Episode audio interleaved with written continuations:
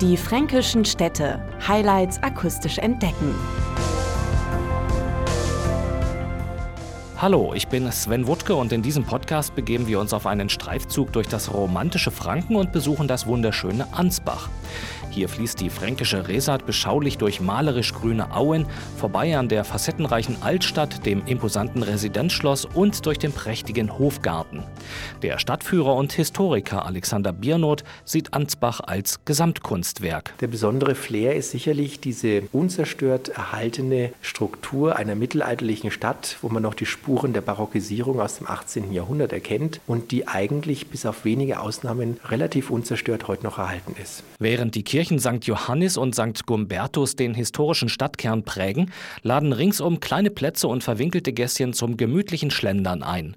Im grünen Stadtgraben können Besucher zum Beispiel das Band der Geschichte entdecken. Es wird die 1250-jährige Ansbacher Geschichte auf 125 Metern dargestellt. Das heißt für jedes Jahrhundert 10 Meter. Und für jedes Jahrhundert gibt es einen Poller, auf dem draufsteht, was in Ansbach und was in der Welt passiert ist. Einen kleinen, aber feinen Geheimtipp zum Entspannen gibt die Tourismusleiterin von Ansbach, Ute Schlieger, preis. Wir haben generell sehr, sehr schöne Parks in Ansbach und so ein Kleinod, was so ein bisschen versteckt ist, ist unser Barockgärtchen. Das findet sich in der Altstadt, ein ganz lauschiger Platz, wo ähm, nicht nur eine historische Statue steht, sondern auch ein modernes Kunstwerk vom Künstler Steinacker. In diesem Barockgärtchen können sich Besucher sozusagen Appetit holen, um anschließend anschließend durch den weitläufigen und prächtig angelegten Hofgarten zu spazieren.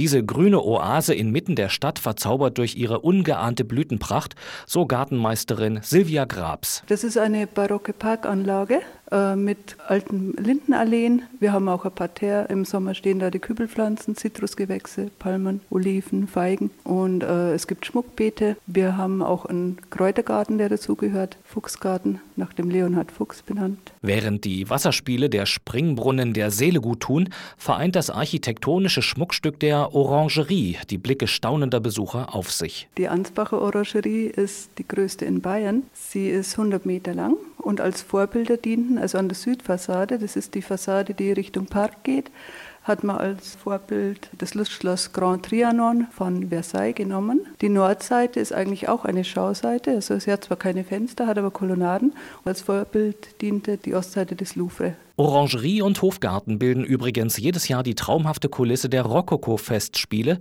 die das markgräfliche Leben in Ansbach widerspiegeln. Diese Herrschaften wohnten seinerzeit in der nahen Residenz, in die ein Abstecher durchaus lohnt. Der imposante Bau beherbergt nicht nur die größte Sammlung von Fayencen und Porzellan der ehemaligen Ansbacher Manufaktur, ein atemberaubendes Deckenfresko von Carlo Calone zieht Besucher ebenso in seinen Bann wie das Meißner Porzellan im Spiegelsaal oder die Gemälde Gemäldesammlung des Rokoko. Gleich neben dem Residenzschloss steht das Theater Ansbach. Es ist ein kleines Schatzkästchen, das jeden Abend neu zu entdecken ist. Es ist verspiegelt. Es spiegelt die Menschen tagsüber zu sich selbst und die Stadt im Theater. Und abends, wenn da die Kunst Einzug erhält, wird es durchsichtig. Das ist doch ein schöner architektonischer Effekt, der dort besteht. Sagt der Intendant des Hauses, Jürgen Eick. Auf die Bühne bringt er deutsche Klassiker in modernem Gewand. Wir spielen den Faust, wir spielen ein Kettchen von Heilbronn, wir spielen Lessing, wir spielen aber auch Kleist. Es ist uns sehr wichtig, dass wir ähm, uns damit beschäftigen, um eben auch mit der Stadt in die Diskussion zu kommen, was kann, was soll, was darf Theater. Und auch da haben wir jetzt schon in Ansbach in den letzten fünf Jahren einen großen Schritt gemacht, was bedeutet, dass also nicht nur ein reines Bespiel- und Gasttheater vorzufinden ist, sondern Gäste auch im Prinzip die Diskussionen und inhaltlichen Leitlinien einer Stadt wiederfinden können auf der Bühne des Theaters. Was das Theater Ansbach überregional bedeutend macht, auch und insbesondere mit lokalen Themen und Stoffen. So beschreiben wir zum Beispiel mittlerweile zwei bis drei Theaterstücke über die Markgrafen. Das war ja die große Zeit, wo Ansbach europäische Dimensionen hatte. Wir haben natürlich ein Kaspar Hauser Musical geschrieben, machen Stücke über Bach, das Bächlein äh, und haben natürlich auch zusammen mit dem City Marketing Ansbach eine Stadtbespielung, wo wir eben die Orte und die Geschichtsereignisse in Ansbach selbst auch vor Ort spielen. Das wird herausragend angenommen und dafür haben wir auch mal den Bayerischen Marketingpreis bekommen. Preisverdächtig ist mittlerweile auch die Ansbacher Skulpturenmeile. Alle zwei Jahre verwandelt sich die Stadt in eine Kunstausstellung, freut sich die Kulturchefin Ute Schlieker. Ziel unserer Skulpturenmeile ist es, ähm, die Kunst zu den Bürgern bringen. Das bedeutet, die Kunstwerke stehen im öffentlichen Raum, in der Fußgängerzone, in öffentlichen Parks, wo auch immer. Und die Besucher stolpern manchmal sogar drüber. Bis in den Herbst hinein verleitet das berühmte Findelkind zum Stolpern, das einige Zeit in Ansbach lebte. Die Skulpturenmeile in diesem Jahr wird Professor Ottmar Hörl äh, bestücken. Er hat sich das Thema Kaspar Hauser vorgenommen, und zwar Kaspar Hauser als Künstler.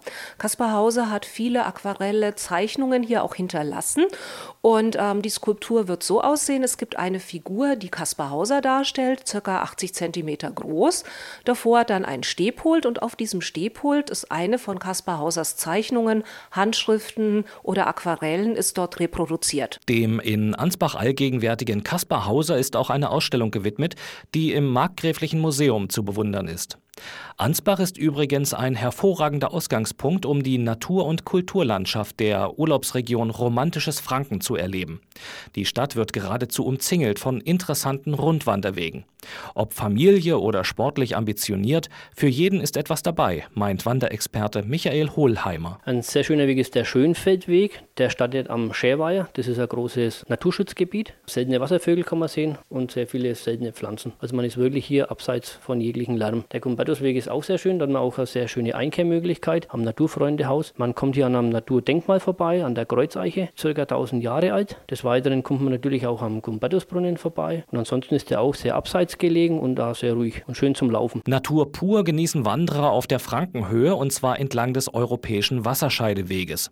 Das fränkische Seenland liegt quasi vor der Haustür und Radfahrern empfiehlt Michael Hohlheimer eine Tour entlang der Burgenstraße zum Tauber Altmühl Radweg oder einen Rundkurs um die Stadt. Die Strecke ist ja 61 Kilometer lang, hat 750 Höhenmeter. Der Schöne an der Wanderstrecke ist, dass sie wirklich ein Kreis um Ansbach herum ist und somit man immer wieder nach Ansbach reinfahren kann. Also wenn man nach 30 Kilometer oder 20 Kilometer aufhören will, dann macht man einfach einen Abstecher und fährt wieder ins Zentrum rein. Und zur Stärkung gibt es dann Ansbacher Klassiker, vielleicht bei Christian Fuhrmann im Hotel Schwarzer Bock. Also in Ansbach ist natürlich ein absolutes Muss die Ansbacher Bratwurst.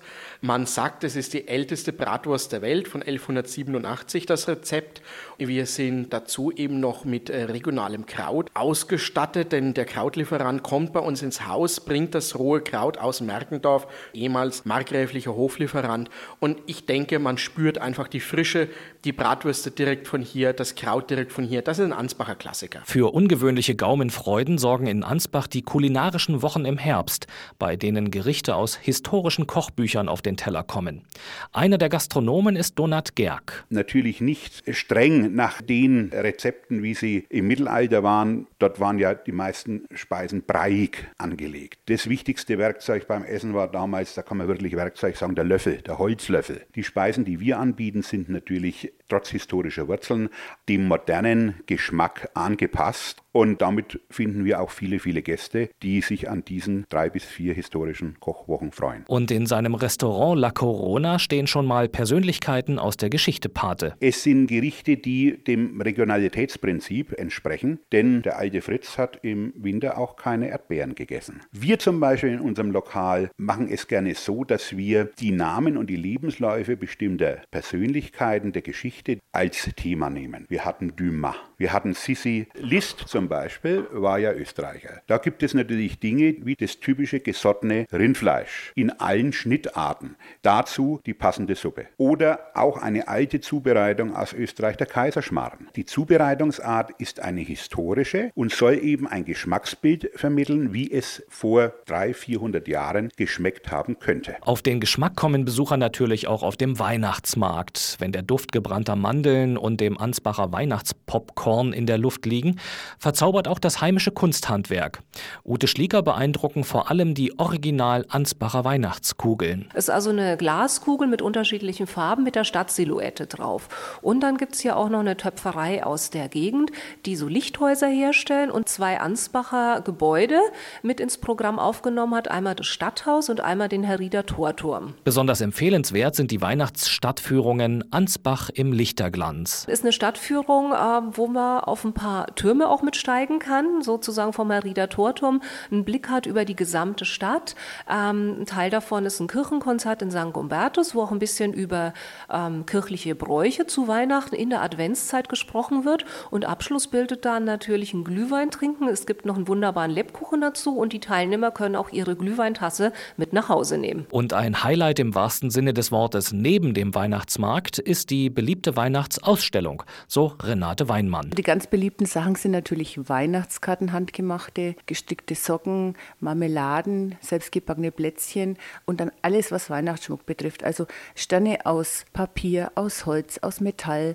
Also ich habe eine Dame dabei, die zum Beispiel jedes Jahr eine wunderschöne Krimszene präsentiert. Das ist wie ein Schatzkästlein. Man macht also hier den Deckel auf bzw. geht hier rein und wird des Schauens nimmer müde. Also wir haben Gäste, die sagen, man muss mehrfach kommen, weil man sieht es auf einmal gar nicht, was alles präsentiert wird. Das mittelfränkische Ansbach und seine reizvolle Umgebung haben also jede Menge zu bieten und zwar zu allen Jahreszeiten. Weitere Informationen finden Sie unter diefränkischenstädte.de und natürlich auch auf ansbach.de. Die fränkischen Städte. Highlights akustisch entdecken.